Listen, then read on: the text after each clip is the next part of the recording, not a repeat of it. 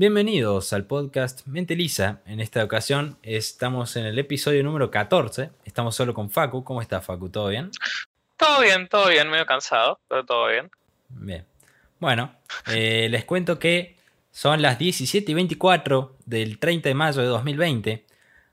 Eh, literalmente hace una hora y tres minutos fue el despegue del cohete Crew Dragon de SpaceX, que es el primer cohete, digamos, de una empresa privada que viaja con personas a la Estación Espacial Internacional, digamos, y sale de la atmósfera, por así decirlo. Así que bueno, estamos más o menos todos, eh, digamos, toda la gente, estamos como que bastante hypeados, ¿no? Estamos muy en este tema, así que hoy vamos a hablar bastante sobre eso.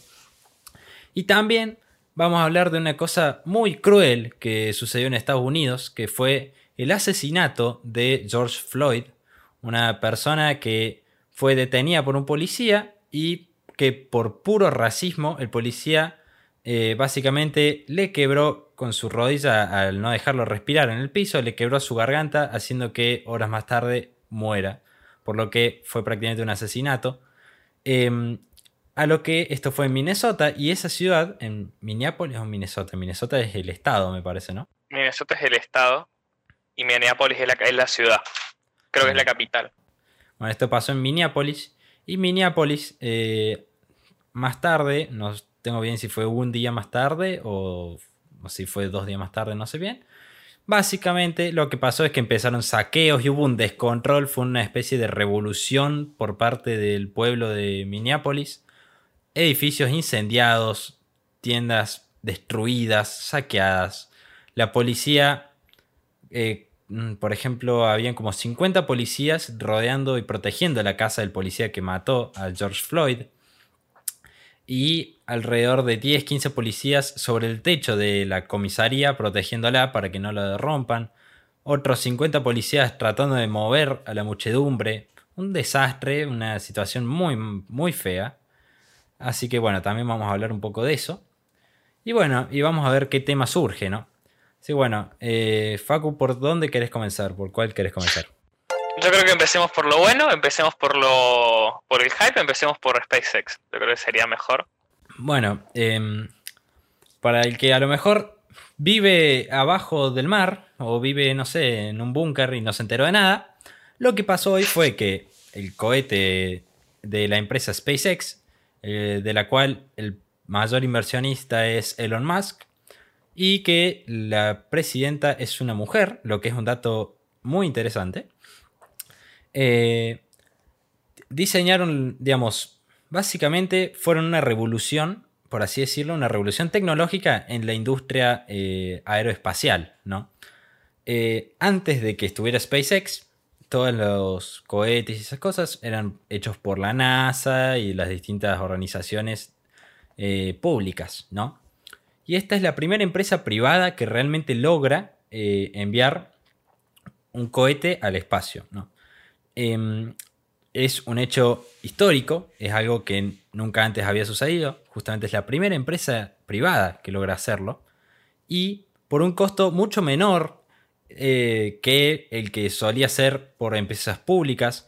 En naves, eh, digamos, la, la parte donde van las personas, los pilotos, mucho más confortables que las naves que estaban volando al espacio internacional internacional espacial o estación espacial internacional, no sé bien el orden. La estación espacial internacional. Ahí va.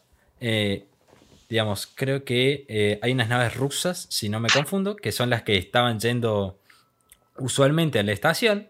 Y esas eran como que bastante incómodas, ¿no? No eran nada semejante a lo futurista que la gente creía que iba a ser el 2020 eh, a lo mejor antes del, segundo milenio. Y en cambio vino ahora Elon Musk y básicamente dijo, bueno, yo les voy a traer como pueda ese futuro, ¿no? Él desde chico eh, quiere que el humano llegue a Marte. Entonces, él con toda su fuerza, todo su pensamiento, su, su inteligencia, está, digamos, entrando en este sector, ¿no? Entonces, lo que pasó hoy digamos, fue esto de que es el primer vuelo de Elon Musk con personas, digamos, de SpaceX. Esto... Tripulado.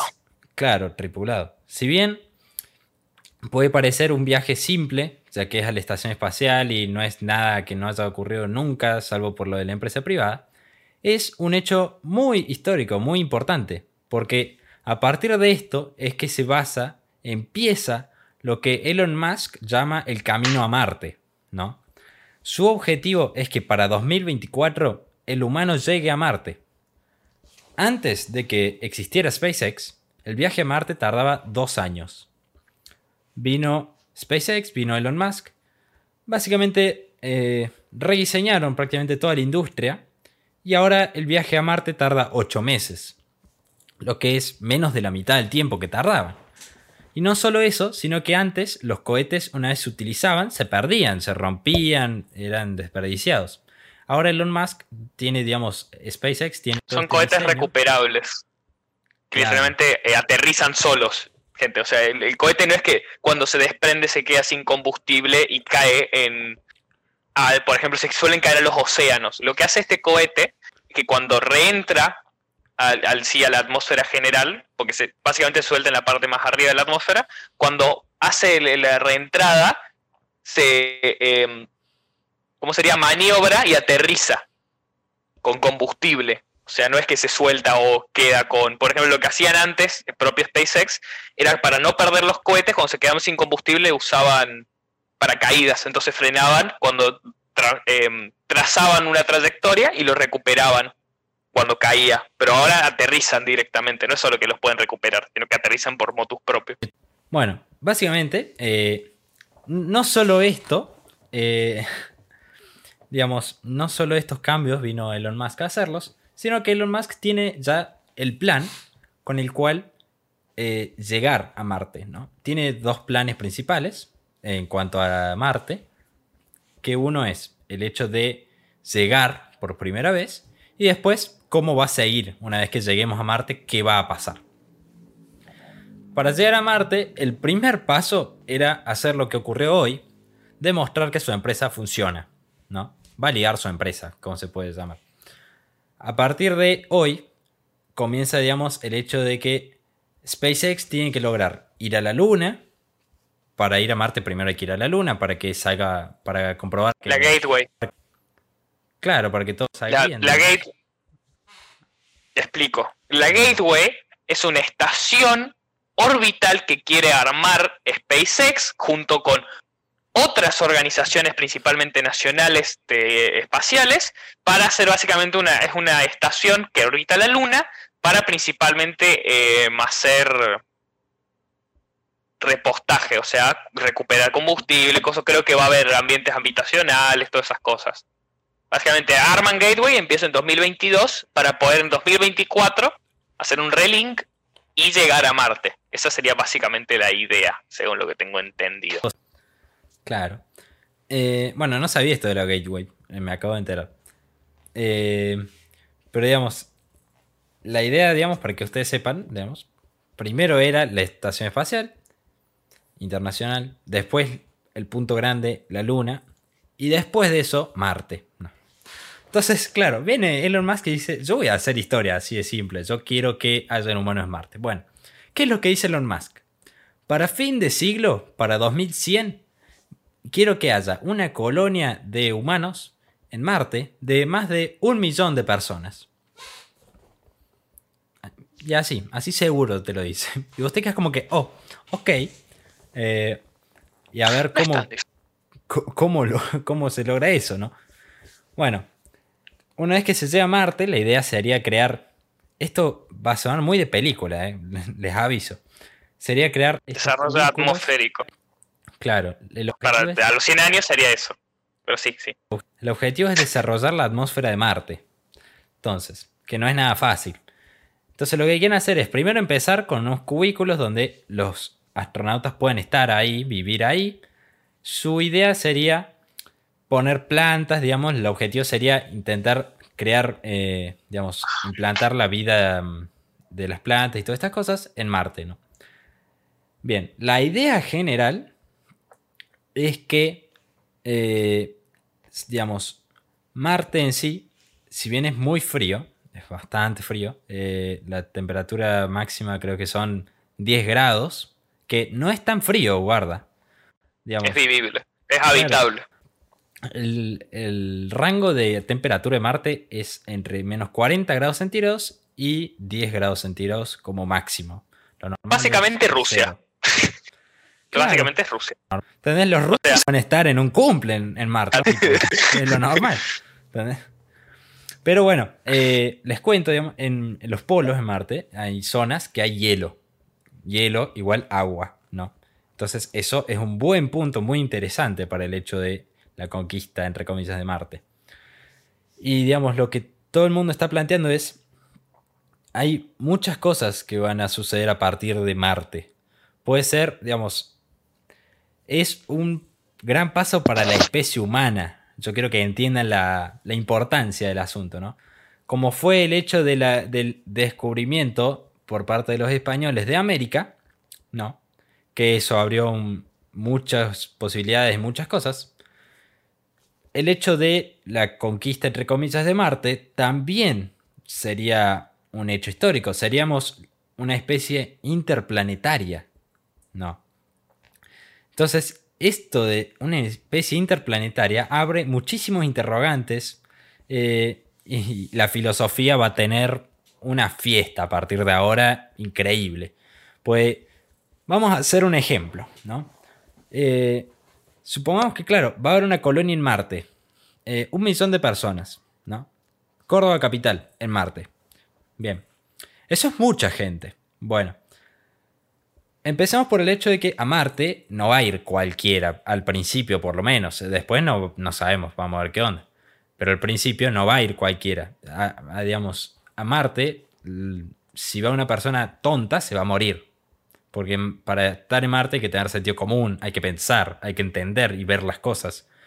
Cualquier paso en falso te puedes ir a, a cualquier lado. Entonces, la gente que esté en Marte es lo más probable que sea muy trabajadora, muy inteligente, que esté dispuesta a revolucionar la especie humana. Entonces, punto uno. Supongamos que, claro, esta gente que esté en Marte se va a tener que reproducir para aumentar la población en Marte. Entonces, si esta gente es tan inteligente, eh, la gente que nazca en Marte, por el simple contexto, no solo sería muy raro, pues serían las primeras personas, los primeros humanos en nacer en un planeta que no sea la Tierra, eso ya sería también histórico. Van a ser fisiológicamente distintos a los humanos por la falta de gravedad. Van a ser más largos y van a tener huesos. No, puede ser no.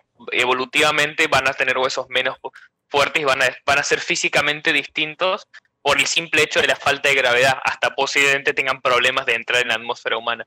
A menos que pongamos generar un campo de gravedad artificial que lo equivalezca a la Tierra, van a ser gente que va a ser nacer totalmente distinta Claro. físicamente. Bueno, físicamente, ahí estamos lo que dice Faco. Eh, O sea, van a, van a ser prácticamente como una segunda rama de la humanidad, ¿entendés? Por la Claro. diferencia fisiológica. Por otro lado, intelectualmente, eh, la gente intelectual crearía chicos nuevos, por lo que es probable, digamos, que se desarrolle más su cerebro, por lo que podría, la gente de Marte podría incluso ser más inteligente. Bueno, vemos que hay gente en Marte. Y ahora, digamos, somos seres humanos. Somos seres corrompibles, ¿no? ¿Qué pasa si entramos en un momento totalmente imaginativo? ¿Qué pasa si hay una guerra entre los humanos de Marte y los humanos de la Tierra? ¿Qué opina Facu? Por simple, por simple densidad poblacional, al menos al periodo de, por ejemplo, 1100 o 1200, 2200, por el simple habila- eh, ¿cómo se diría? ¿Cómo sería? Eh, ah, por el, simple densidad poblacional y por qué tan conseguibles son los recursos, no me sale la palabra, ¿entendés? No, facilidad de recursos, ganaríamos nosotros, por ahora. A menos que estos tipos tengan cinco hijos por familia, empiecen con 10.000 en 200 años, obligatoriamente tengan como menos 2 millones de personas. A menos que el nivel de desarrollo coso sea tan masivo que no creo por el. Principalmente por. em, no creo. Principalmente por el estereotipo de que la gente con mucha inteligencia no le gusta tener muchos hijos. Uno no pregunte por qué, pero no les gusta. Entonces yo creo que. No les gusta, boludo. no sé. Eso. Sería como cosa. Aparte, en la, según lo que yo tengo entendido, Marte aunque es rico en minerales, ahí está, me faltaría. Pues la riqueza mineral, quería decir. Ahí va. Creo que no es tan rico, principalmente por la diferencia de tamaño que la Tierra, ¿no? Con esto, eh, la Tierra es muy grande. Claro. Por comparación, es el diámetro es un poco más del doble la Tierra, es como 10 veces más grande, es una cosa así, es enorme. Muy grande la Tierra en comparación. Claro. O sea, dentro de todo, creo que dentro de todo la Tierra, para ser un planeta totalmente sólido, rocoso, creo que es grande. Por ejemplo, porque tenés gigantes gaseosos, pero. Bueno, A ver. a ver. Por otro lado, digamos, en relación con esto. Imagínense, ¿no? La. Ya hablando ref, ultra fan, ya dejando de lado ya lo Lo racional. científico.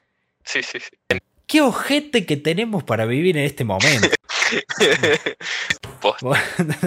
O sea, boludo, imagínate, vamos a vivir el hecho de que nuestra especie sea interplanetaria. Es una cosa increíble.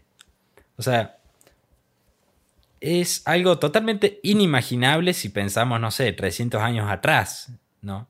Que el humano estábamos viendo si la Tierra era realmente redonda o si era plana, más o menos. Estábamos tratando de arrancar y ahora estamos viendo de ir a otro planeta. Es una cosa increíble. Todavía hay Sí. gente que piensa que la Tierra es plana.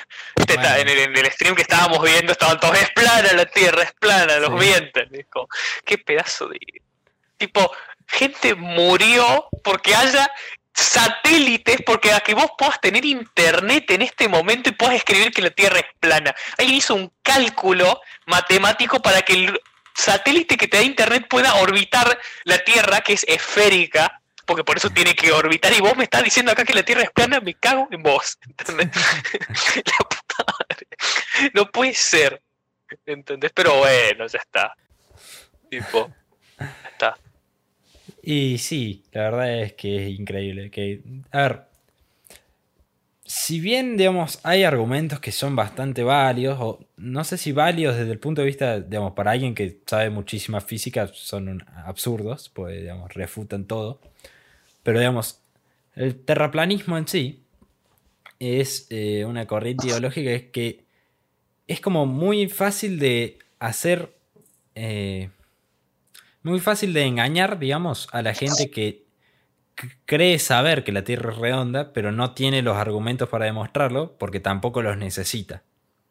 Entonces vos agarrás a una persona común y le das todos los argumentos de por qué la Tierra es plana, y la otra persona lo más probable es que no sepa cómo contestarte, digamos. Hasta que te diga, bueno, pero es redonda, da, no hincha los huevos. Sí, sí, Pero- sí. Ese es el tema. Yo creo que por eso es una de las cosas por las que es tan popular el hecho de la Tierra plana, digamos. Porque es algo que es muy fácil de hacer entender a la, a la masa, ¿no? Y digamos que los. La gente, digamos, que realmente sabe por qué la Tierra es redonda y las mil demostraciones que hay, eh, tampoco es que se quieran gastar en ponerse uno por uno a explicar por qué cada terraplanista está pensando tres boludeces que son incorrectas. No. Pero bueno, viste, cosas de, de las De conspiraciones. la vida. Sí, sí. Ah, volviendo al tema de los satélites y el internet, otra cosa muy importante que está haciendo Elon Musk es el tema del proyecto Starlink. Para el que no sepa, el proyecto Starlink, no sé cuándo quieren terminarlo, el proyecto Starlink, pero la idea es que para el, para el momento de su finalización haya 5.000 satélites de que den internet, que es más poderoso que la fibra óptica, más o menos creo que son 20 megas, más rápidos que la fibra óptica, una cosa No, no. así. Eh, no es que sean 20 Ahí megas, está. sino que la velocidad, no, no sé de qué, no me preguntes qué, es de 20 metros por segundo. Hay, hay, hay un dato que es 20 metros por segundo o algo así, y la fibra óptica es más lento. No es la velocidad, no sé qué es igual. Bien, igual. Bueno, la idea básicamente es que en el momento en que se finalice hayan 5000 y que al menos en cualquier lugar del mundo vos te puedas conectar a uno. A uno te tenés que poner conectar al menos. Esa es la idea. Básicamente. Básicamente, la idea de. Esta idea también es de Elon Musk. Gracias, Elon Musk.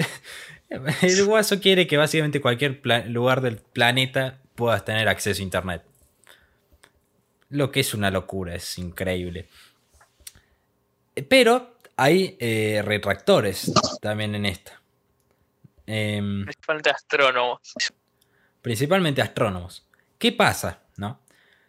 Los satélites, cuando son lanzados, ¿no? Eh, digamos, salen todos en línea y cada vez que llegan al lugar donde tienen que estar, se van soltando, ¿no? Se van desprendiendo. Entonces es como si fuera una cadena de, no sé, de la nada sale una cadena de 300 Starlink y se van desprendiendo uno por uno.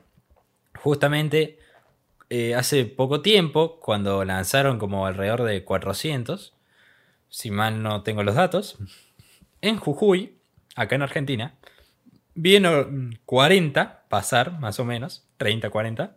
Entonces, claro, la gente no tenía ni idea de qué era eso. Entonces, claro, la gente pensó que eran ovnis o algo por el estilo. Y claro, en realidad son 30 puntos, son 30 estrellas en el cielo que de la nada se mueven. Entonces, claro, para el que no sabe, es como. ¿qué carajo está pasando? Ovnis. Claro, ovnis, ¿no? Eh, entonces, claro, es una cosa increíble. Pero bueno, los retractores, ¿no? Son los astrónomos, eh, las personas que tienen que investigar el espacio y que tienen los observatorios. ¿Por qué? Resulta que los Starlink eh, reflejan el sol y varias cosas más, tienen luces, algo así. Y claro, nosotros a simple vista, cuando están en la órbita en la que tiene que estar, no los vamos a ver nunca. No es que vamos a ver más estrellas o más puntos, no, pues no los vamos a ver, no es para nuestro ojo. Pero los observatorios, los lentes grandes, todas estas cosas de observación profunda, sí los ven. Y los ven bastante bien. Entonces, claro, podrían llegar a tapar el cielo nocturno de la simple vista de nivel de investigación con satélites de internet. Entonces, claro, esto a los astrónomos no los convence para nada, no, no les gusta en ningún aspecto la idea, salvo el hecho de internet, ¿no? Entonces, claro, surge acá, digamos, el, el problema, ¿no? Básicamente. Igual, lo que yo estoy viendo está más, está más abajo que el Hubble, ¿o no? Que el Hubble. Creería. ¿Qué es el Hubble? El telescopio orbital. Ah, no. Para gente que no sabe, hay un telescopio orbital de la NASA para hacer eh, análisis de planetas lejanos. Tipo, viste, cuando ves, oh, vieron un planeta nuevo, eso no es de un telescopio de la Tierra, eso es el Hubble viendo a dos galaxias más allá. Básicamente. Es un telescopio como que de 10 metros de largo, una cosa así. Bien. que te- está en la atmósfera. Ahí te digo exactamente. Tiene 13 metros de largo por 4.2 de ancho. Pesa 11 toneladas. Y funciona con 6 pilas. Bien igual. Bien igual. Con, con seis pilas era una, era una locura. No, son 6. Equivalen a 22 baterías de auto. Esas 6 pilas. Supongo que debe ser como una cosa así, boludo, cada una. enormes. Pregunta el Sanro si Elon Musk ganó algo eh, al tirar el cohete, por así decirlo. Eh, tipo no un premio idea. Nobel. Tipo, no. p- plata o algo así, dice. A ver, inversiones, ni idea. seguro. Inversiones sí. A nivel de inversiones, la- pero eso es SpaceX. Y él en sí no tiene control de, de esa plata porque no es CEO ni dueño. O sea, él es el principal inversor. No puede Claro. extraer esa plata. Eso, eso es algo que no creo que nunca explicamos de las empresas porque no funciona así. Realmente. ¿De qué? Es como vos no. Que es como no. Literal, las empresas no son el banco personal del millonario. No es que vos, ah, tengo 300 mil millones de, de net worth porque esa es mi plata en mi empresa, bueno, voy y la saco. Lo que hacen, que, es el que se conoce como liquidez, es que vos vendés las acciones de tu empresa. ¿Entendés? Por ejemplo, gente ubican a Jeff Bezos. Jeff Bezos es el hombre más millonario del mundo, creo que es un trillonario ya. Pero Jeff Bezos no tiene- Es sí, el dueño de Amazon. La plataforma donde estamos streameando. Recuerden que pueden Sí. vernos en Twitch. nuestro amo y se- nuestro overlord en este momento, básicamente. Bueno, el tema es que él no tiene tanta liquidez, entonces no es que pueda agarrar toda esa plata de esos trillones de dólares y agarrar y hacer, ¡puc! me compro lo que se me cante. Tiene mucha influencia, mucha, pero no tiene ese nivel de, de liquidez. Tiene 110 millones, ah, todavía no es trillonario. este. Hasta el año pasado tenía 110 mil millones. O sea, tiene bastante. Es un billonario. En 10 años pasó de tener 10 mil millones a tener 125 mil. Bien igual. Ah, bien. Bien igual. bien igual. Bueno, sobre lo de Elon Musk hay un dato, va, sobre SpaceX hay un dato bastante interesante que me enteré hoy. ¿no? Y resulta que la NASA daba tipo un premio de inversión, digamos, para empresa privada que pueda hacer las cosas. Y eh, ese premio lo ganó otra empresa, no lo ganó SpaceX. No me acuerdo el nombre de la empresa. Em, pero, digamos, a esa empresa le dieron como 4 mil o 6 mil millones de dólares. Y a SpaceX le dieron 2 mil millones de dólares. Bueno, ¿quién pudo tirar el cohete primero? SpaceX, que tuvo un tercio de la inversión de la otra empresa. Entonces, claro, Elon Musk y toda la empresa está como que, ja, tomen. Les dijimos que éramos la mejor empresa y los otros como, bueno. pero bueno. Sí, pero ¿cuál es la cuál es tipo la diferencia de tamaño de las dos empresas? No, sé, si entendés a qué me refiero. Sí, pero no sé cuál es la otra empresa, así que tampoco sé qué. Mentira que es la empresa que yo creo que es. No puede ser. ¿Cuál? Vos no me estás diciendo en serio Boeing, ubicás a Boeing, ah, sí, los aviones. Boeing. ¡Ah, la mierda! Vos me estás diciendo que le rompió una empresa a... ¡Ah, la mierda! Gente, los, los aviones comerciales grandes, tipo de pasajeros y de carga, esos gigantes, son Boeing. Boeing viene desde el periodo de la Segunda Guerra Mundial que hacían los aviones grandes. O sea, no sé si entienden el... Llevan 90 años de hacer aviones estos idiotas. no sé si se dan cuenta. Y vino SpaceX y dijo, hola, les ganamos. o sea, Boeing es muy poderoso. Bueno, le ganaron a Boeing, ese era el nombre, no me salía. Igual. Bueno, eh, hablando de Elon Musk, ya que estamos. Eh, bueno, eh, hablando de Elon Musk, no solo tiene SpaceX, no. sino que tiene Tesla y tiene una empresa de energía solar que es algo así como Solar Panel, Sonar, no sé cuánto, no, sé el nombre de la empresa. Eh, y claro, el guaso dijo, a ver, Elon Musk fue uno de los que empezó y descubrió PayPal cuando surgió, que fue uno de los que llevó PayPal a su triunfo. Entonces, claro, el tipo se hizo millonario con veintipico de años. Eh, de eso eh, pasó eh, en ese momento, digamos, en ese trayecto en el que lleva PayPal al triunfo, digamos, descubre Tesla. ¿Qué era Tesla, no? La empresa Tesla. Eran dos personas que dijeron, vamos a crear una empresa para que hayan autos eléctricos. Sin saber siquiera si se podían hacer autos que funcionasen solamente con electricidad. Elon Musk dijo, oh, interesante, ¡pum! Y les dio como 30 millones de dólares. Dijo, hola, háganlo, quiero. Bueno, ahora básicamente Tesla Para explicar... ¿Sí? Para explicar básicamente la idea de la existencia de Elon Musk, Elon Musk es... Todas esas, viste, esos momentos que vos soñás, tenés un sueño así re rancio, pero no tenés la plata. Bueno, ese es nosotros, pero con plata. Entonces es como, podríamos hacer esto, ¡pah! El otro tiene como 30 mil millones de pesos. de dólares y es como bien igual. O sea, es, él es básicamente eso. Y la historia de Elon Musk es muy curiosa. Es, es, un genio el guaso, directamente. Es, muchos dicen que es el ejemplo de cómo hubiese sido Tesla, el Tesla el original, Nikola Tesla, si hubiese sido un buen empresario y no hubiesen hecho todos los quilombos que se tragó Tesla. Sí, sí, no lo hubieran hecho cagar. Claro. Eh, que Tesla también es un caso increíble.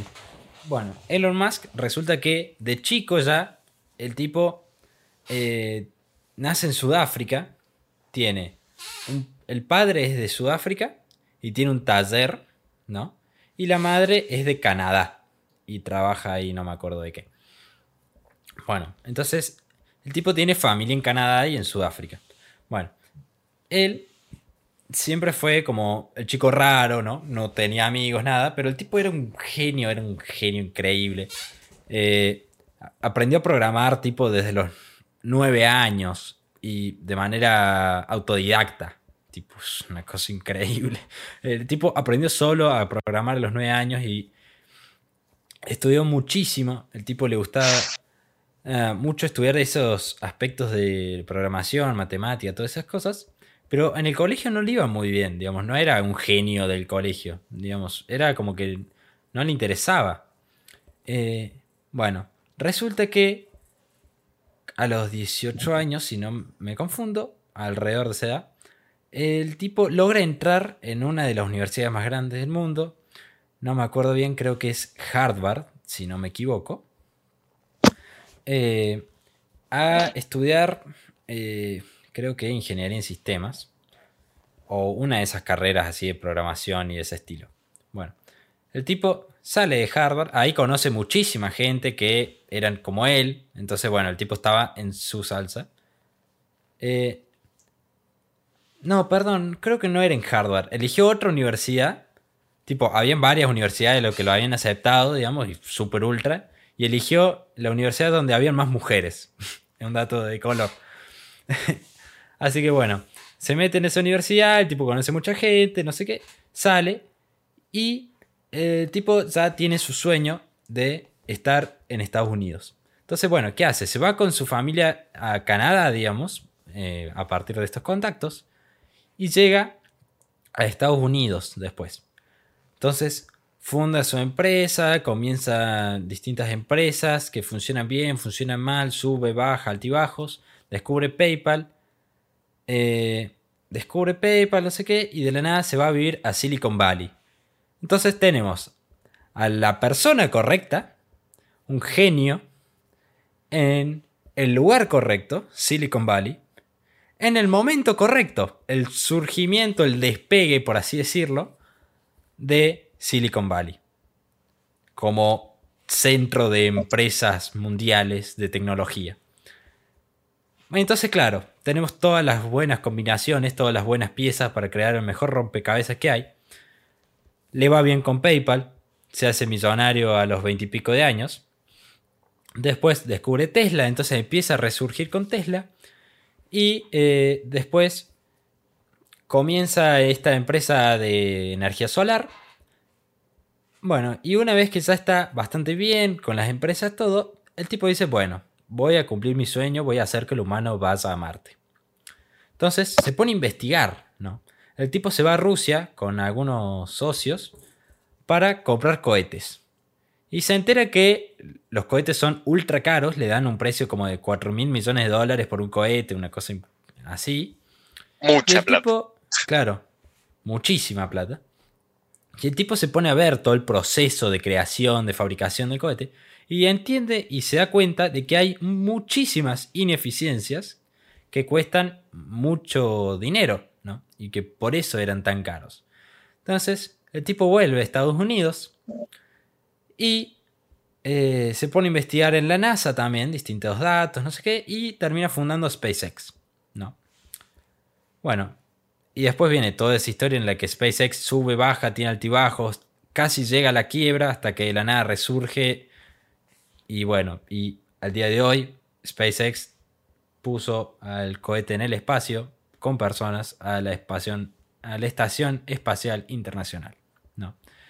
Entonces, hay mucha gente que lo compara con Tesla, que lo compara con Picasso, gente súper genia, lo compara con Iron Man, por así decirlo, con Tony Stark. Sería como una de las figuras más cercanas a Tony Stark que podemos tener en la vida real. De hecho... La diferencia con Tony Stark es por ahora el tipo no ha hecho armas de destrucción masiva. Tipo, el tipo no vende misiles al gobierno estadounidense. Vende, vende cohetes, pero son de desarrollo. Venden cohetes. Claro. Bueno, eh, literalmente el actor de. el actor de Tony Stark de Iron Man, que creo que se llamaba Anthony Robbins o, Flash. No, de Iron Man es Robert Downey Jr. tipo.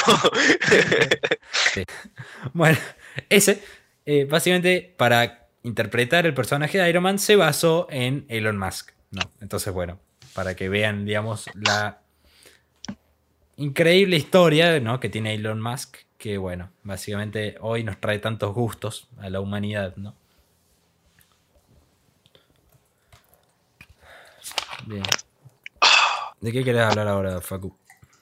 Y puedo, puedo dar un, un- un- un cierre con Elon Musk, principalmente hablando del tema de... Yo creo que Elon Musk es la idea de lo que debería ser un millonario, ¿entendés? Porque él es una persona que tiene una cantidad, pero masiva de plata, pero nunca se queda parado, ¿entendés? Por ejemplo, te ves a Jeff Bezos, Jeff Bezos hizo Amazon y quiso abrir una parte de Amazon para competir con UPS y con FedEx.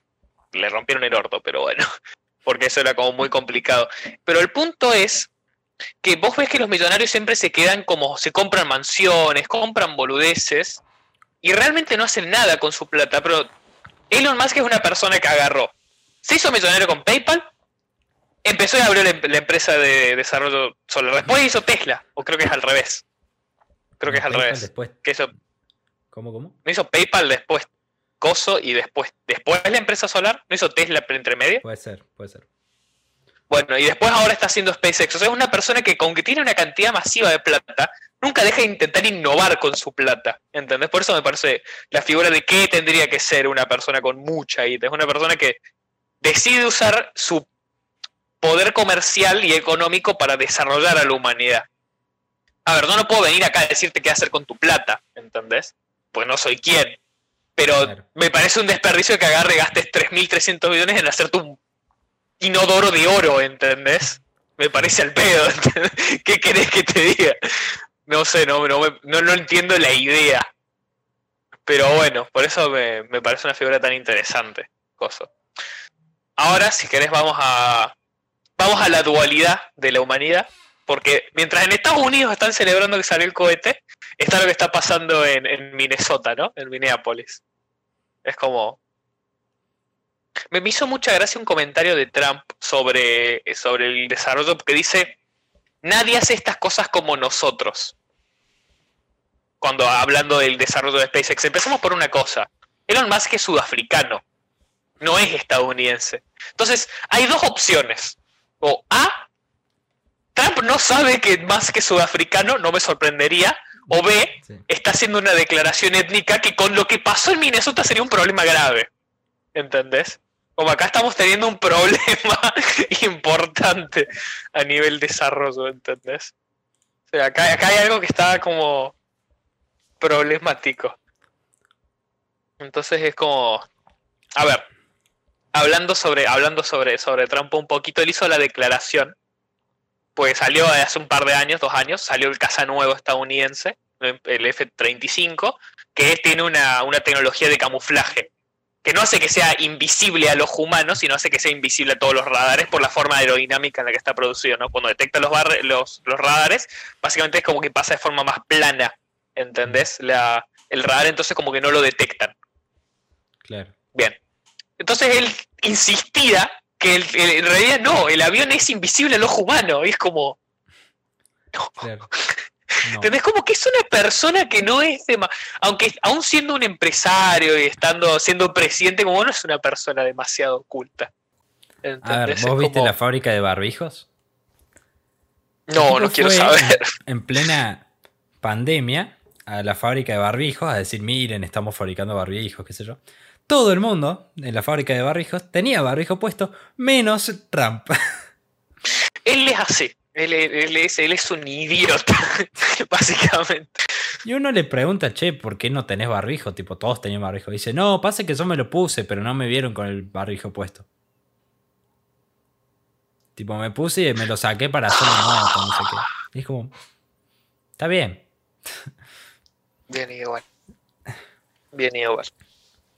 Bien Bueno. igual, qué pedazo. Y Bueno, pasemos a lo de George. Es que hay que poner un poco de contexto, ¿viste? De quién está a cargo de este país del que vamos a hablar en este momento. Antes de empezar a hablar en sí del, del asesinato, del homicidio, porque fue un homicidio, aunque digan, no, él murió de bajo custodia, no, el, el policía lo mató realmente. Eh, tenemos que hacer un, un una- una pequeño inicio con el tema del conflicto racial ¿no? que hay en Estados Unidos. Tenemos que acordarnos, el periodo de esclavitud en Estados Unidos fue bastante extenso, fue bastante cruel y fue bastante masivo. Fue muy masivo, tipo hubo bastante más, más pesuti la esclavitud allá que acá, principalmente. Eh, o en otros lados, está muy, muy presente. y siguen teniendo problemas principalmente de racismo en Estados Unidos. Por ejemplo, ubican el Ku Klux Klan. El Ku Klux Klan era un grupo del sur estadounidense que se dedicaba a perseguir, em, secuestrar y asesinar gente de raza negra, afroamericanos. Y el Ku todavía existe y todavía hace rallies, ¿no? O sea, rallies que se juntan y queman cruces y no sé qué, y siguen vistiéndose y están armados, ¿entendés? O sea, ese grupo sigue existiendo y hay, creo que, no acá no voy a decir que está confirmado porque no tengo ni idea, pero hay como una cierta conexión entre varios miembros del Ku Klux Klan y Trump, una cosa así, ¿entiendes? O sea, quiero que visualicen quién está en la presidencia de Estados Unidos para esta gente. Y la brutalidad policial es algo principalmente a gente eh, que no sea estadounidenses blancos, o sea, gente afroamericana y gente de ascendencia latina, es muy, está muy presente. O sea, hay, hay, una brutalidad policial principalmente contra esta gente. Hay estados en los que la forma en la que se detiene a una persona que tiene que ser, digamos, detenida es diferente por eh, raza, entre comillas. Digamos, es, diferente la forma en que se debe tener a un blanco que a un negro. ¿Estás seguro? ¿O legalmente? O sea, que, pase no me sorprendería, pero que legalmente se ah, hace. Pasa, pues lo he visto, digamos, pero o sea. Pasa, en muchos eh, estados. No sé, creo que hay algunas leyes que todavía están, o digamos, que las sacaron, pero como que no las sacaron, ¿viste? Todos estos quilombos que son burocráticos que dicen que no está. Sí, que es un asco. Es un asco, sí o esas leyes que no las respeta nadie porque no importan, pero todavía legalmente están, entonces como... Por ejemplo, hay una ley, pasando algo rápido, hay una ley creo que en, Manchester que no podés agarrar y ponerte un pato en la cabeza, porque no sé qué pasaba con los patos. Es una ley de como el 1800 que todavía a nadie le importa, ¿entendés? Ponerte un pato en la cabeza, pero realmente es ilegal, entonces. Cosas así que todavía están presentes de la época de la, de la guerra civil y del periodo pesado de la esclavitud. Entonces como muy, muy bestia. Aparte que en los 60, de los 60 fue cuando realmente estuvo el movimiento de los derechos civiles de la gente afroamericana en Estados Unidos. 100 años después de que se abolió la esclavitud, cuando terminó la guerra civil. Pasaron 100 años para el movimiento de derechos civiles. 100 años. Ubiquen eso. O sea, como muy pesado. Bueno, eh, lo que pasó con George Floyd fue algo bastante cruel del ser humano. Eh, está el video, creo, digamos, no lo, no lo ponemos acá porque no. No lo vamos a poner, no, yo no lo he visto ni lo quiero ver. El video se ve un auto de un policía, digamos, la camioneta del policía. Atrás del auto solamente se logra ver la cabeza de George Floyd que está en el piso con las manos en la espalda, tratando de hablar, diciendo que no puede respirar que está tratando de respirar, está el policía con su rodilla arriba del el cuello de George Floyd, sin dejarlo respirar. Y eh, después hay otro oficial eh, al lado de él. No. Y hay gente que lo está grabando, está diciendo, no, no hagan esto, no sé qué, digamos, súper cruel, porque el tipo lo hace aunque lo estén filmando, o sea, totalmente inhumano, digamos. Eh, va, al contrario, creo que es realmente humano, pues no sé si hay otros animales que sean realmente así de crueles. Entonces, es, es, muy fuerte el video, es bastante fuerte. Eh, porque, digamos, el hombre vos ves como está diciendo, o sea, el tipo no se está resistiendo, no está haciendo nada, solo está diciendo déjeme respirar nada más. El tipo se está deteniendo en el suelo, por el otro, por placer, lo está haciendo. Eh, y los mira a la cámara y sonríe y se le ríe de la gente que se está quejando. Eh, digamos, el policía este es una cosa totalmente cruel. Eh, entonces, esto ocurre, no sé bien qué día, pero sé que eh, George Floyd fallece el 25 de mayo. Así que creo que fue el 24 de este video o el 23, no sé bien si fallece el día o el segundo día. Eh, creo que... Según lo que estoy... A las 24 horas creo que fallece por ahí. Según lo que estoy leyendo, básicamente la combinación entre condiciones médicas que él tenía anteriores y, y el abuso policial fue lo que lo llevó a morirse, fue como una combinación. Lo cual no quita el hecho de que el otro, que la razón principal por la que se murió es el policía, o sea. Claro. Bueno, muere George Floyd y literalmente la ciudad de Minneapolis se revela. No, no. Arde. Arde Minneapolis. Arde literal. Minneapolis, literalmente. Eh, hay saqueos, destrucción de eh, tiendas locales, todo.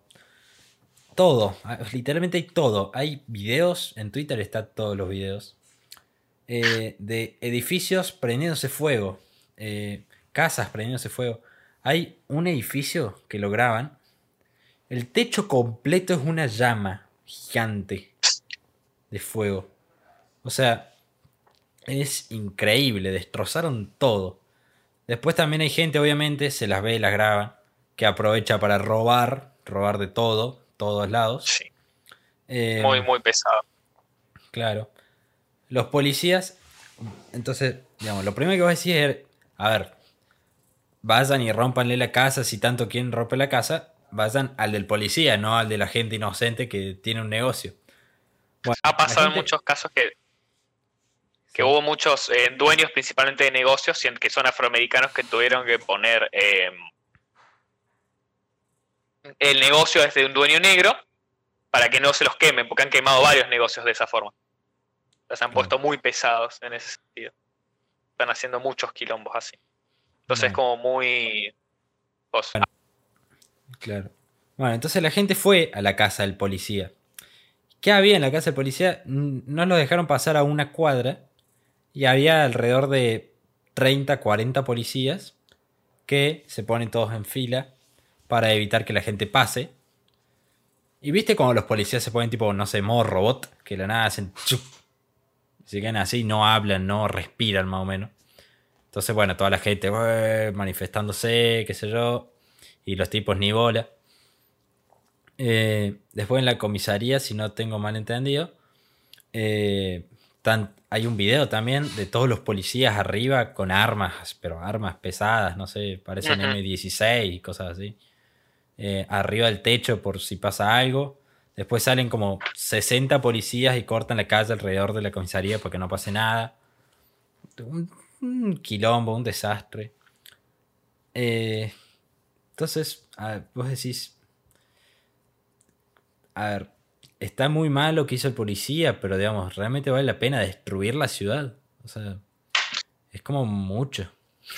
A ver, es que no es, hay, que, hay que ponerse en situación y no es el hecho de que murió George Floyd, sino es, es una combinación de más de... Pasó, creo que ya hubo como 20 asesinatos que rebasó el vaso. Este año creo que mínimo hubo 20 asesinatos por brutalidad policial hacia afroamericanos. Que ni siquiera estaban, tipo, no es que estaban armados y que no iban a resistirse. No, no, directamente hubo un caso de un chico de 17 años, creo que estaba de espaldas con una capucha, no estaba armado, nada, estaba volviendo a su casa y el policía le pegó un tiro y lo mató. E, este, en, estos últimos 20 años he leído muchos casos así. ¿Entendés? Entonces es como muy, es, un tema muy, muy, que, era muy delicado y esto fue como, ya está. Sumale la pandemia y el quilombo de la gente en pandemia fue como, está. No.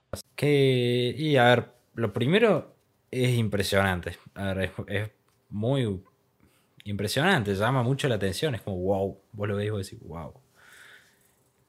Y lo peor es que de la nada sale nuestro personaje que ya hablamos, Trump, y pone en Twitter, ¿no? Básicamente, que la gente que aproveche y saque y destruya la ciudad va a ser eh, reprimida con balas. Así lo dice, con balas. Bueno, ¿qué pasa? Claro, Twitter, Twitter propiamente dicha, le dice, che, flaco, tu tweet glorifica, o sea, no aprueba las normas de eh, convivencia de Twitter, las normas de publicación, no sé bien. Rompe las reglas de, cosas, sí. Ya que glorifica la violencia, ¿no? De cierta forma. Y el asesinato. claro. Entonces, Twitter le saca o le, digamos, le, no permite que la gente vea ese tweet, no sé bien si lo borra, no sé qué hace. Y claro, Donald Trump, que es un personaje muy curioso, se enoja. Entonces, no sé bien qué pasó, pero no sé si Trump está ahora en contra de Twitter, con que hacen un manejo ideológico y muchas cosas. Eh, propias de Trump, de así, de, llamar la atención. ¿no? Entonces, pues claro, es, una crisis social en Estados Unidos que ya rebalsa, digamos, ya se muestra como realmente es, porque hay, había ya una crisis social en Estados Unidos, pero no se mostraba, la ocultaban, digamos, con el coronavirus y todas esas cosas. Cambio ahora. Claro, ahora se está empezando a ver esa crisis social realmente en la realidad, en internet, en las redes sociales, ¿no? Bueno, el punto es que si querés podemos hablar de, varios tópicos. Por ejemplo, eh, algo estaba pensando, ¿viste el tema de lo mainstream? ¿Ubicás? Es lo mainstream. Explica para la gente. Mainstream, cuando algo se vuelve mainstream es cuando algo se vuelve conocido, ¿no?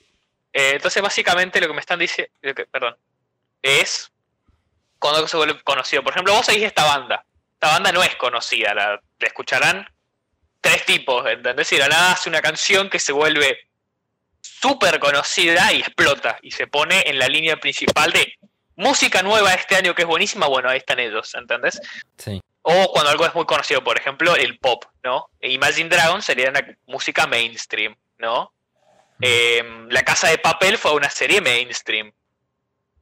Entonces es el hecho de la gente, este grupo de gente, que cuando algo se vuelve mainstream, les deja de gustar. No es como, ah, a mí me gustaba antes de que esto fuera épico, entonces es una bosta, ¿entendés? Ahora es una bosta porque no es, porque es conocido, ¿entendés? Y es como, ¿por qué? O sea, ¿no preferirías que lo disfrute más gente? ¿Entendés? Claro, no entiendo. Eso, pasa mucho, lo he visto ocurrir plenamente en dos ámbitos. Uno, eh, vamos a empezar. El primero es por los streams, por el stream en Twitch. Coscu principalmente, ¿no? Que acá sale el término topo ¿A qué se lo consideraba topo? A una persona que había descubierto al stream, por ejemplo, de algún streamer ya conocido por la gente del ámbito, eh, en esa, digamos, en ese momento en el que se vuelve mainstream, ¿no? Entonces una persona que conoce a otra por el hecho de que se vuelve popular, era un topo.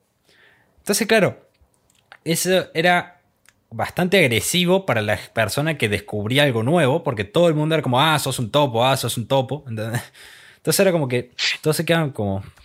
Es un sentimiento yo creo que de identidad, ¿entendés? Es algo de, ah, yo conocí esto cuando era éramos pocos, ¿entendés? Salí de acá, ¿qué haces con esto? Es como, es un sentimiento de apropiación, de que esto es mío, ¿entendés? Y es como, no, es un contenido de consumo tanto audiovisual como solo visual, como solo auditivo. Es como, o sea, es, un pensamiento de inseguridad, ¿entendés? Porque pasa mucho que cuando algo, se vuelve, algo o alguien se vuelve popular cambia mucho. Porque o A, se le pone en la cabeza, no, es como, oh, mira, ahora soy reconocido, o B, hay cosas que ya no puede hacer. Por ejemplo, un streamer se vuelve popular y no puede decir las mismas animalidades. Porque no puede, porque ahora lo bajan, ¿entendés? Antes no lo conocía nadie y no pasaba nada, ¿entendés? Entonces es como, es un miedo a esas cosas. Aparte las cosas la gente siente que pierde el sentido cuando se vuelven populares. Es un sentido de elitismo que nunca voy a entender. Es como, ¿por qué no disfrutas? ¿Entendés que podés compartirlo con más personas? Yo, siendo una persona que está en muchas. Eh, sigue muchas cosas que no tiene mucha gente que la sigue, o que no conozco a nadie que la sigue, es como re feo, porque es como, quiero hablar esto con alguien, pero no conozco a nadie. Entonces terminas hablando con gente de internet. Y es como cuando algo se vuelve re popular es re piola, ¿entendés? Porque es como, oh, ahora puedo hablar con mucha gente de este tema. Entonces, no sé, yo lo veo así. ¿Entendés? Hay gente que no, que lo ve como un sentido de que es como, no, ¿qué venís acá a sacarme esto? No sé. ¿Qué querés que te diga?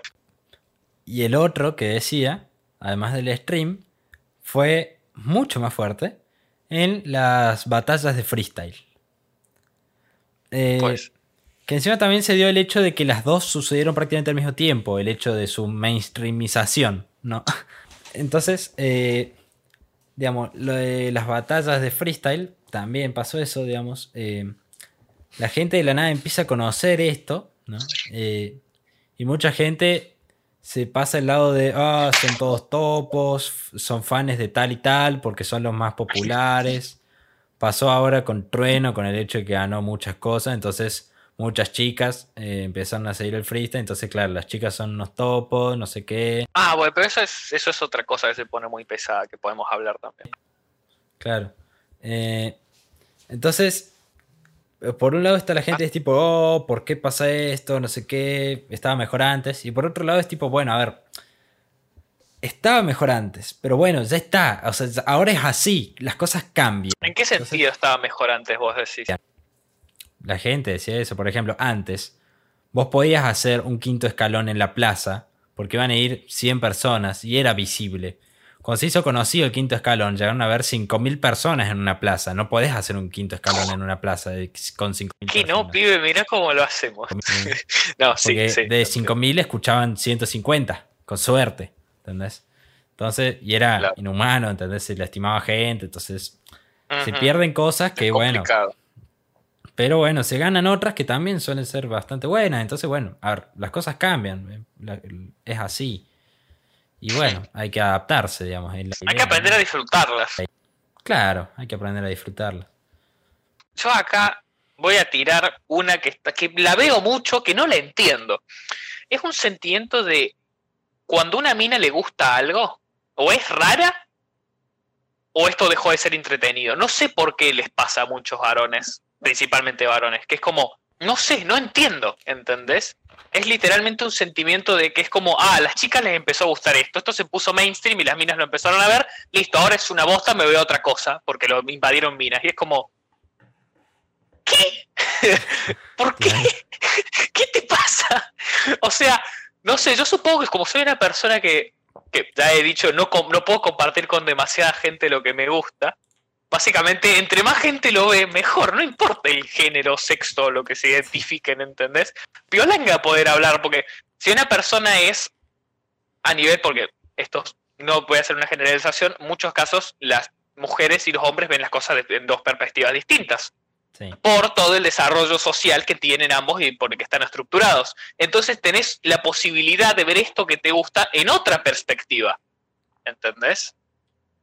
El problema principal cuando algo se vuelve mainstream es que se pone muy político. Pasa.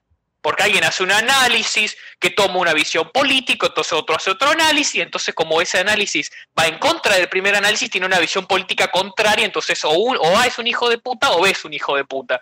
Y es como, no, es una serie hecha por gente en un taller, ¿entendés? No hincheo. tipo, lo están haciendo comedia por cagarse de risa. No empieces. Ninguno de los dos, ¿entendés? Disfruten. O no lo disfruten, y si no lo disfruten, váyanse, no pasa nada. Acá tampoco vamos a ponernos como, ¿cómo no te gusta eso? ¿Por qué no te gusta eso? Es buenísimo. Es como, hay, para gustos colores, si no te gusta, todo bien, hermano, no lo veas. Claro. ¿Entendés? El problema me, estoy yendo mucho al entretenimiento, ¿entendés? Estoy hablando de demasiadas cosas. Pero lo que sí es problemático y sí se tiene que hablar es cuando algo glorifica a una cosa que se pone pesada, ¿entendés? Por ejemplo, son dos cosas distintas hablar sobre un tópico controversial y glorificar un tópico controversial. ¿Entendés? El problema es que cuando algo se habla con comedia, se puede confundir con glorificación. ¿Entendés? Y eso se pone pesado es como se puede poner medio complicado en ese sentido. No sé. Welcome to el entretenimiento y los quilombos que tiene a nivel desarrollo. Hoy, gente, vamos a hacer una reflexión y vamos a hablar, no sé si vos vas a hablar de experiencia personal, yo posiblemente sí, sobre eh, un tópico bastante común en la vida de la gente, pero del que no se habla a profundidad, ¿entendés? Se dice, o hay gente que le encanta, o hay gente que le parece feo, pero nunca nadie habla por qué, que es el tema de la soledad, ¿no? Del sentirse solo, del que no haya... Em, ¿Y qué es la soledad? No, principalmente es una, una falta de contacto físico, es una falta de contacto social, es una falta de apego emocional. ¿Entendés? Que, que, y yo creo que no es algo a nivel te puedo decir yo qué es, o te puede decir un psicólogo la soledad es esto. yo creo que la, soledad es un sentimiento, creo que es lo único que podemos así como encapsular, es una sensación. Eso yo creo que es algo que es como, no podemos materializar, yo creo que es diferente, ¿no? Porque hay gente que puede decir, ah, yo me siento bien solo, pero realmente es el hecho de que no está rodeado de gente de forma física, no de que nadie le habla o de que no, o sea, básicamente es un, ¿qué es sentirse solo? ¿Es bueno estar solo? ¿Por qué estamos solos? experiencias estando solo, ¿no? ¿Es la soledad un momento de introspección? ¿Es un momento de abandono? ¿Qué es? ¿Qué, se siente? Depende. ¿Es diferente en cada momento o siempre es lo mismo? A eso creo que es lo que queremos llegar. Este, principalmente esta reflexión va a que vos, que cada uno, piense y sienta qué es la soledad, ¿no? ¿Te gusta estar solo? ¿Te sirve estar solo? ¿En qué momentos estás solo? ¿Vos decidís estar solo a veces, no? Que podés hacer algo. ¿Y lo haces porque querés estar solo o lo haces porque tenés miedo a hacer algo? ¿No? Por ejemplo, yo no voy a ir hoy a la noche a salir. ¿Por qué? Porque realmente quiero sentarme yo y pensar sobre mi vida y reflexionar sobre todo lo que me pasó esta semana o porque tengo miedo a ir. ¿Es la soledad algo que realmente elegimos por elegir? ¿O es algo en lo que simplemente nos condicionamos a pensar que elegimos, pero terminamos en situación en solos. No sé si se entiende, porque realmente los humanos somos seres sociales, aunque haya excepciones de personas que eh, no disfruten del estar con gente. O sea, no, no nutran de estar con gente. No, sé qué opinas o si querés aportar algo vos acá. Bueno, em, yo creo que la soledad, yo creo que se podría identificar muchos tipos de soledad, ¿no? Eh, uno, yo creo que podríamos decir que eh, sería la soledad familiar, por así decirlo, que sería el hecho, digamos, de que sentirte abandonado por tu familia, ¿no? El hecho de familiarmente decir estoy solo, ¿no? Claro, no hay nadie que me apoye. Claro. Puede ser que pase alguna cosa grave o que no te apoyen, no, no sé, pero familiarmente te sentís solo. No, te apoyan, digamos. Otro punto de vista creo que podría ser el de pares, por así decirlo, que, digamos, sería el hecho de sentir que no tenés amigos en ese sentido, ¿no? Sentir que no tenés amigos con quien disfrutar, te sentís solo desde ese punto de vista. O que tus amigos no, te apoyan, digamos, no, no te dan bola. Eh, o algo así, digamos. Em, por ejemplo, esto podría ser el caso de una persona que sus compañeros de curso, por ejemplo, la dejen de lado, por ejemplo. Y la tercera creo que sería el hecho mm, de en los que la persona toma la decisión de estar solo. Sería una soledad personal, por así decirlo. Pero mi punto es, realmente, por ejemplo, una persona decide no hacer algo. Hay muchos casos en los que uno no decide hacer algo o no estar con alguien por miedo, no solo a experimentar algo nuevo, sino algo muy común es el miedo a sentirse lastimado. ¿no? Uno niega una experiencia nueva, por ejemplo, juntarse con amigos, porque puede que tiren un comentario re bestia que te haga doler por algo que te pasó, ¿entendés? Por ejemplo, perdiste un familiar hace un tiempo y como sabes que es un grupo de gente que suele hacer comentarios de humor negro, vos decidís no ir por la posibilidad de que uno se olvide de que vos perdiste un familiar y tire un comentario así. ¿Entendés? Entonces sí, vos elegiste estar solo, pero elegiste estar solo porque preferís estar solo o porque decidiste no arriesgarte a sufrir o experimentar algo nuevo que puede que cambie la forma en la que te pasan las cosas. ¿Entendés? Entonces mi punto es, ¿realmente 100% elegimos conscientemente que la decisión es estar solo? ¿O tenemos todas estas influencias de a nivel miedos y posibilidades de incertidumbre que nos lleven a tomar la decisión de quedarnos en la seguridad de la soledad? Pues realmente la, soledad es muy segura, si lo pensás así. No hay posibilidades de variables nuevas de otras personas. Vos tomás las tuyas y listo. Pero es preferible y al mismo tiempo el estar físicamente solo, ¿no? En un momento yo estoy sentado acá y reflexiono. ¿Implica soledad en sí? ¿Implica que me, estoy, que me siento solo?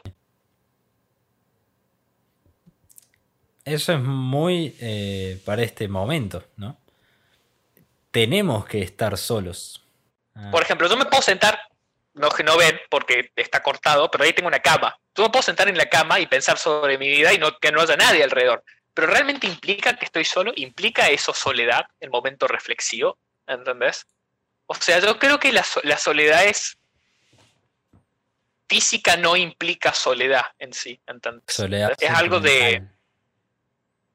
Claro, yo creo, o sea, yo creo que es como. El físicamente estar solo no implica estar solo.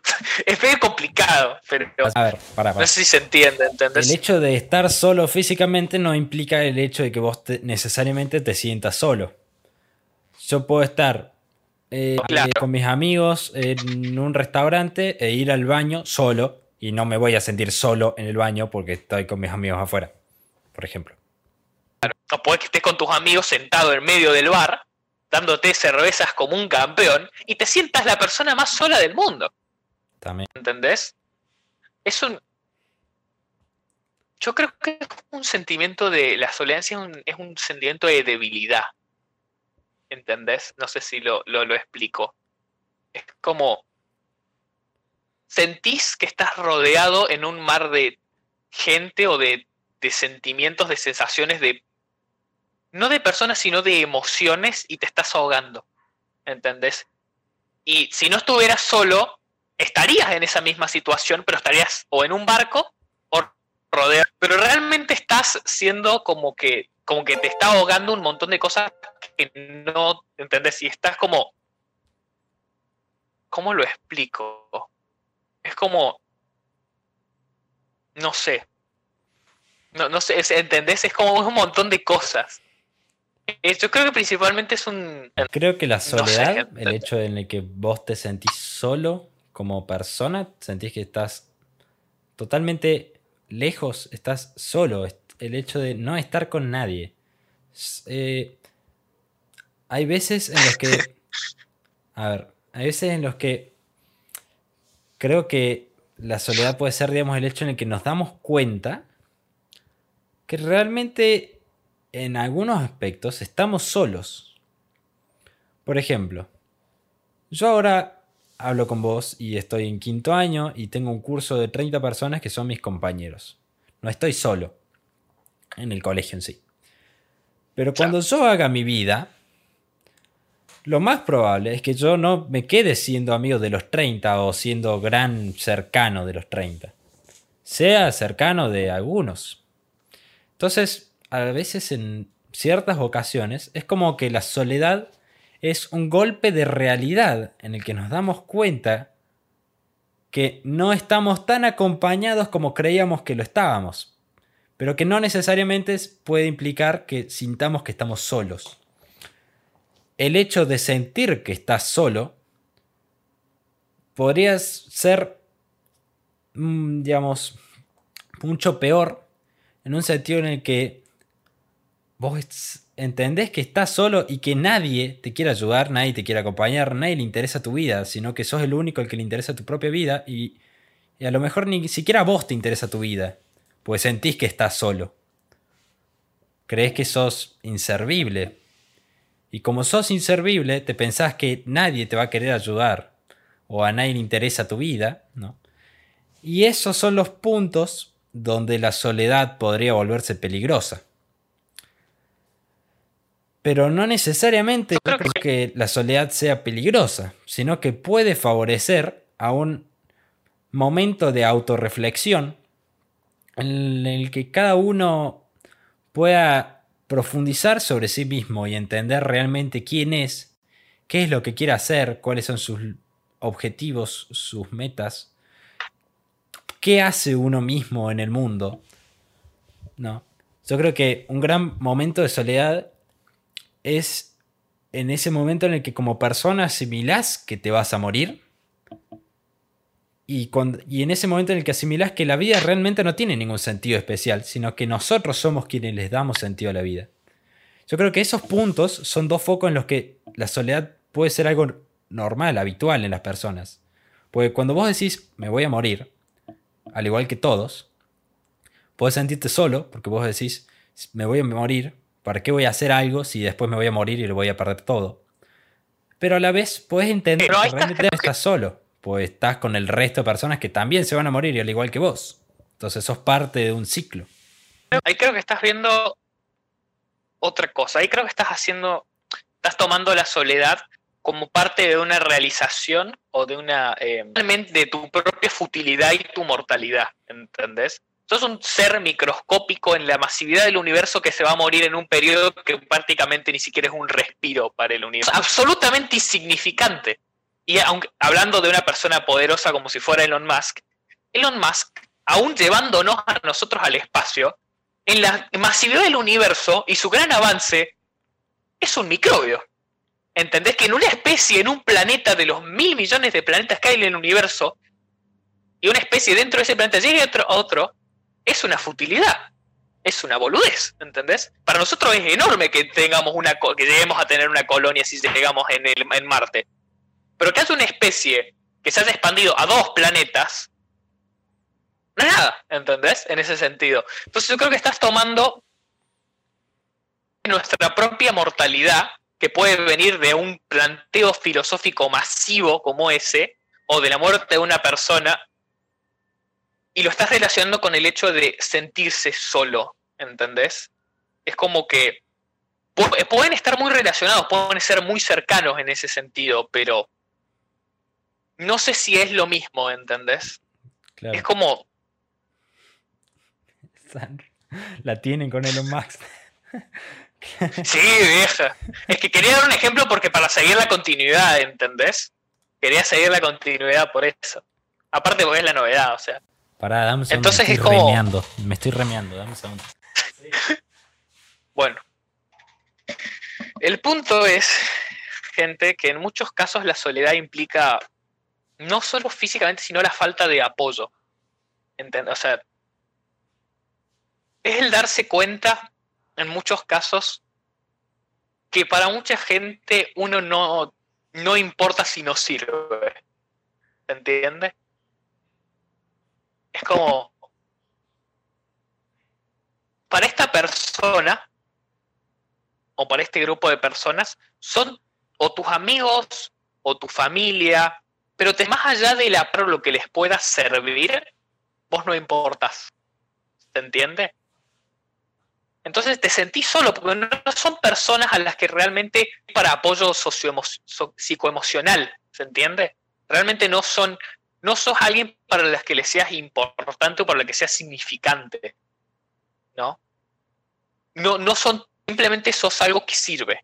Y si no servís, por ahora no. ¿Se entiende? Entonces, ese sentimiento puede llevar a muchos casos a la soledad porque sentís que no tenés una familia, que no tenés unos amigos, que simplemente estás en una relación laboral permanente con todo el mundo.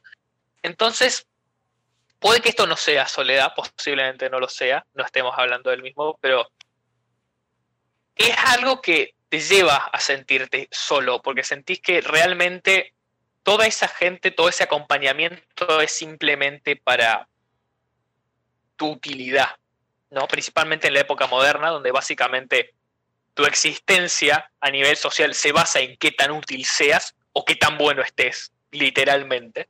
Funciona prácticamente así lo cual es bastante turbio, bastante triste. Entonces es como, ahí volvió, ahí volvió el, señor. Estaba dejando, estaba re en una. Bien igual. Ah, listo. Pensé, que te habías ido sin los auriculares. Pensé que estaba acá. escuchando todo este tiempo. Está buenísimo lo que acá. Bien igual, bien igual. Sacando un segundo, un segundo tema de reflexión. Es que no solo principalmente personalmente quiero que se miren a sí mismos y, entiendan qué significa la soledad, principalmente si son personas que suelen em, pasar tiempo a solas más evitando el contacto físico con otra gente o hacer ciertas cosas. por el hecho de que digan que prefieren estar solos, piensen realmente si es el preferir estar solo o es el miedo a hacer todas estas cosas. No, tomen control de su vida, no dejen que sus miedos los dominen. Y también creo que es que tengan en, correlación con lo que hacen y con cómo em, afecta a las personas que estén alrededor de ustedes, ¿no? Porque puede que vos veas a ese amigo que cada tanto sí lo dejas de lado, pero realmente no es que esté solo, estás con él. Pero hay que pensar realmente cómo lo siente. ¿Realmente se siente acompañado por ustedes? Entonces, fíjense en sus amigos, básicamente. O sea, entiendo porque hay mucha gente que no siente que deja de lado a sus amigos, entonces dice, ah, pero yo no dejo de lado a mis amigos. Pero hay ciertas actitudes, ciertos momentos en los que es como...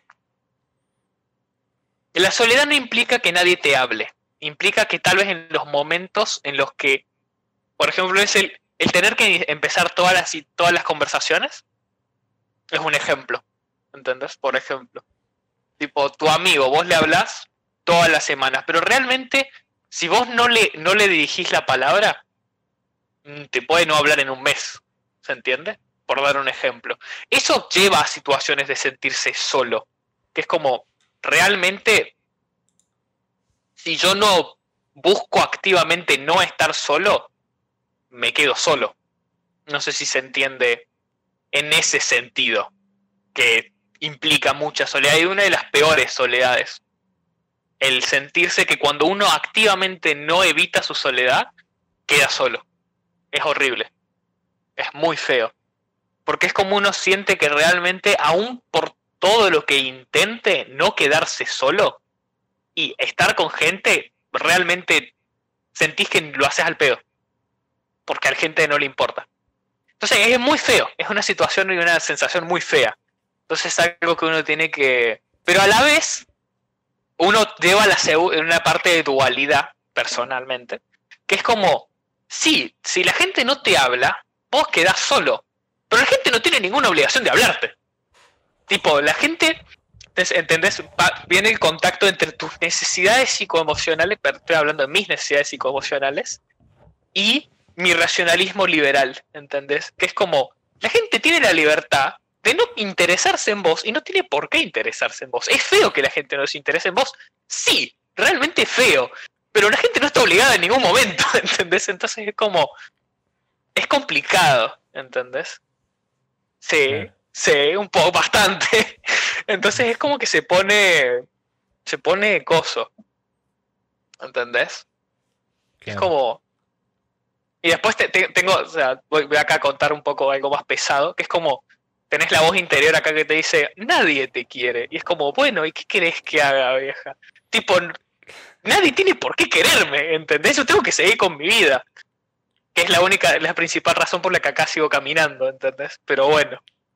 Entonces es como, básicamente, cualquier cosa que sientas que la gente no te da bola, realmente la gente no tiene por qué darte bola.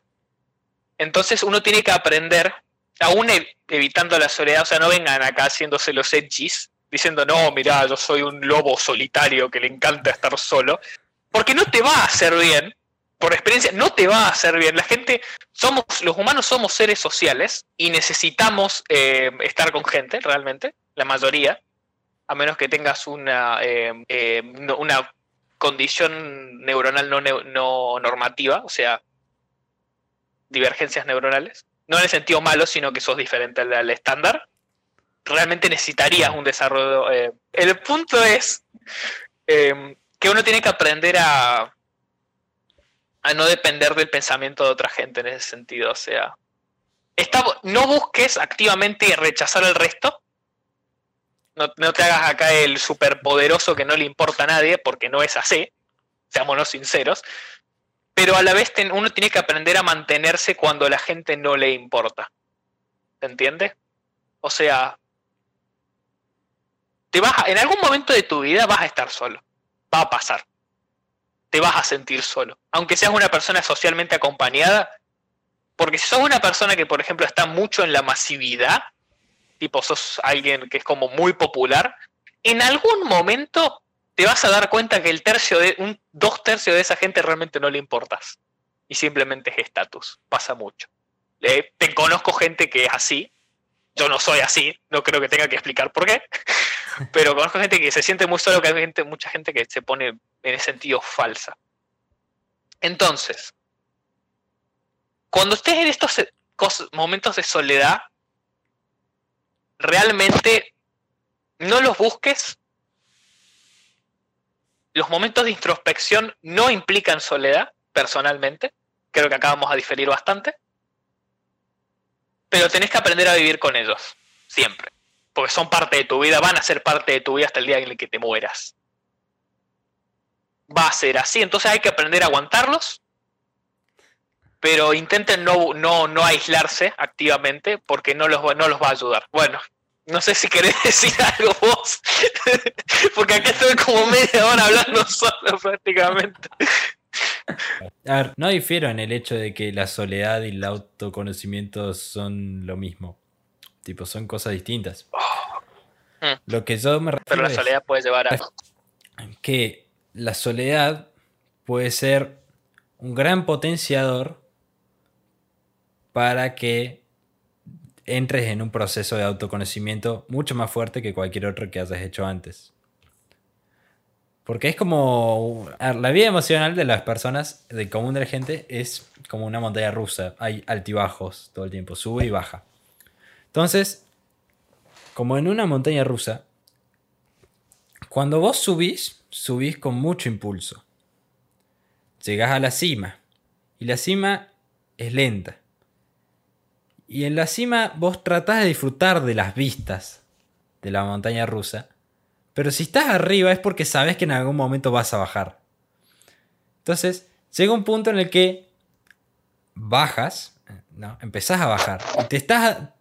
La primera vez no te vas a dar cuenta. O te vas a empezar a sentir raro, pero no vas a poder. Te va a pegar un masazo, boludo. Claro, entonces la primera que no te vas a dar cuenta. La primera caída va a ser muy fuerte. Eh, o lo más probable es que sea así, porque vos no te esperabas que bajara, porque nunca habías subido, o nunca, como nunca habías bajado, vos pensabas que lo normal era estar arriba. Entonces va a llegar un momento en el que subas y te des cuenta que también se puede bajar. Bajes, te va a costar mucho, te va a dar mucho miedo el bajar, te vas a asustar. Y acá abajo no hay buenas vistas, están las mismas vistas que siempre. Entonces no está bueno. Pero. abajo está el sector industrial lleno de smog, boludo. Que ves la gente que está saliendo a elaborar todo tosiendo petróleo. Eso es abajo. Claro. Bueno, volvé. Entonces, vos bajás, pero cuando bajes, tenés que saber que vas a volver a subir. Y subir no es rápido, no es rápido como la bajada. Al contrario, es mucho más lento porque vos bajás y tenés un impulso. Pero después vos tenés que ir subiendo poco a poco. Aparte, hay veces, aparte, hay veces en las que vos bajás, te quedas estancado abajo y vos decís, oh, ya está, está todo bien. Bueno, ahora vamos a intentar subir. Como te das cuenta hay otra bajada más. Y es como. Pero vas a volver a subir, o sea. el miedo es no subir, vas a volver a subir. Yo creo que lo que hay que dejar bien en claro es que, digamos, si bien es un sub y baja todo el tiempo, cuando estés abajo siempre tenés que saber que en algún momento vas a subir. Y cuando estés arriba, disfruta todo lo que puedas. Porque tenés que saber de que en algún momento va a bajar. Y prepararte para cuando baje. Para que cuando baje, en vez de golpearte o lastimarte, puedas usar la velocidad de bajada para potenciarte y subir más rápido y más alto que nunca. Creo que con eso finalizo por lo menos mi reflexión del episodio de hoy. Sí, ya, creo que yo ya terminé. Ya tiré mucho. ya, ya, ya me solté. Yo creo que ya hoy, hoy estoy bastante. La verdad. Bueno. Em, moraleja. Cuiden a sus amigos. Estén atentos con sus amigos. Analicen bien sus momentos en los que estén, se sientan solos y tengan soledad para primero, poder autoconocerse. Segundo, comprender por qué están en esta situación solos si tenían posibilidades de no estarlo. Porque, por ejemplo, vos no querés estar en esta, en esta salida porque van a ir estos amigos tuyos. Y realmente son gente con la que no la pasás bien. Entonces la pregunta es, ¿por qué en vez de preferir estar solo, no buscas nuevos amigos, ¿entendés? Porque no sos feliz con esa gente, ¿entendés? Entonces, eso, todos esos momentos de soledad van más allá de simplemente el prefiero estar solo. ¿Por qué preferís estar solo? ¿Cuál es tu problema con las personas? Tal vez no tengas ninguno y simplemente quieras tener un momento de autorreflexión. Está perfecto. No me parece que eso sea. Este, eso me parece que es que estar solo físicamente y no coso. Pero no sé. Terminaría en el. Fíjense sus amigos, básicamente. Y. Y analicen sus momentos de, soledad. Fíjense en sus amigos, pero no dejen de fijarse en ustedes. Fijarse en uno mismo. Miren sus momentos de soledad. Analicen. Aprovechenlos para crecer más que nunca. Pero no, los busquen. No los busquen. Por favor, momentos. Aprovechenlos porque pasan, pero no tampoco busquen acá. Y uno tiene que sacar lo mejor, realmente uno tiene que siempre sacar lo mejor de las situaciones de su vida. Si quieren les dejo una frase que me la dijo mi viejo, no sé si es de mi viejo, creo que es de mi viejo. Uno no necesariamente tiene que trabajar de lo que ama, pero tiene que amar, tiene que aprender a amar de lo que trabaja. O sea, uno tiene que sacar lo mejor de las situaciones de la vida, o al menos es como lo interpreto yo, ¿entendés? Uno no elige que se haya ido toda la bosta. Pero si se fue toda la bosta, no podemos seguir llorando porque se fue toda la bosta. Hay que aprovechar lo máximo posible que se fue toda la bosta. Y hay que ver cómo salir de que se fue. Entonces, saquen lo mejor de las peores situaciones, de todas las situaciones en la vida, y vivan, gente, vivan mucho. Aprovechen. Creo que terminaría ahí mi parte. Bueno, eso fue todo por el episodio 14, el episodio de hoy. Eh, un episodio... El episodio que viene es el 15, va a ser un episodio importante, yo les prometo que vamos a hacer algo importante. No sé qué, pero algo vamos a hacer porque es el 15. Tiene mucha fe. Múltiplo de 5. Claro. Tengo demasiada fe en el episodio. Yo creo que este puede estar en un muy buen top 3 de mejores episodios. Muy, Yo creo que este estuvo muy, bien acomodado. Bueno, eso fue todo por el episodio de hoy. Eh, muchas gracias, en serio, a la gente que está ahora en stream, está en vivo con nosotros en twitch.tv barra menteliza. Que para la gente que no sabe, Twitch es otra plataforma como es YouTube o Spotify pero que en vez de ser video o audios, sino que es el video y el audio en vivo. En vivo. Entonces, nuestros directos son todos los sábados de 5 a 7 de la tarde, hora argentina. Em, y nos pueden ver ahí en vivo todos los sábados. Em, nos pueden seguir en Instagram. Nos llamamos mente.lisa.podcast. Ahí estamos subiendo mucho contenido, la verdad. Estamos metiéndole mucha, mucha energía para que pueda servirles a ustedes. Estamos aportando todo lo que podemos para que quede bien y les guste a ustedes. Em, nos pueden escuchar en Spotify. Ahí nos llamamos Menteliza. Ahí están todos los episodios de todos los podcasts. Y hay una reflexión que había hecho yo hace bastante, que está bastante buena. Así que si les cebo esta reflexión del último, pueden escuchar esa también si quieren. Em, después nos pueden seguir en YouTube. Nos llamamos Mente Lisa Podcast, sin puntos. Eh, y ahí tenemos nuestros videos de los podcasts en vivo. Eh, en vivo no, perdón. Tenemos nuestros videos de los podcasts completos. Y después tenemos los mejores momentos, ¿no? Los fragmentos. Em, y bueno, em, eso fue Pero los videos, ah, em, los videos de YouTube del podcast, acuérdense que están editados, gente. O sea, hay parte de la interacción que tenemos principalmente con el chat que no está. O sea, si quieren realmente hablar con nosotros y vernos, vengan al, vengan al stream. Realmente. Y porque principalmente hay partes que no se ven, hay cosas de las que hablamos, de las que cortamos porque o algo no salió bien o señor YouTube no le gusta. Entonces acá como estamos más libres. Entonces, si les gusta y nos quieren conocer de forma más real, pueden venir a vernos en el stream y en Instagram estoy recomendando juegos y series, gente. Así que si están aburridos y no saben qué hacer en cuarentena, pásense por Instagram. y nutranse. bueno, eso sería todo por hoy. Eso sería todo por hoy. Te dejo, Facu, que despidas. Bueno, gente, nos vemos eh, la siguiente semana, el siguiente sábado. Así que hasta la próxima. Chao. Nos vemos.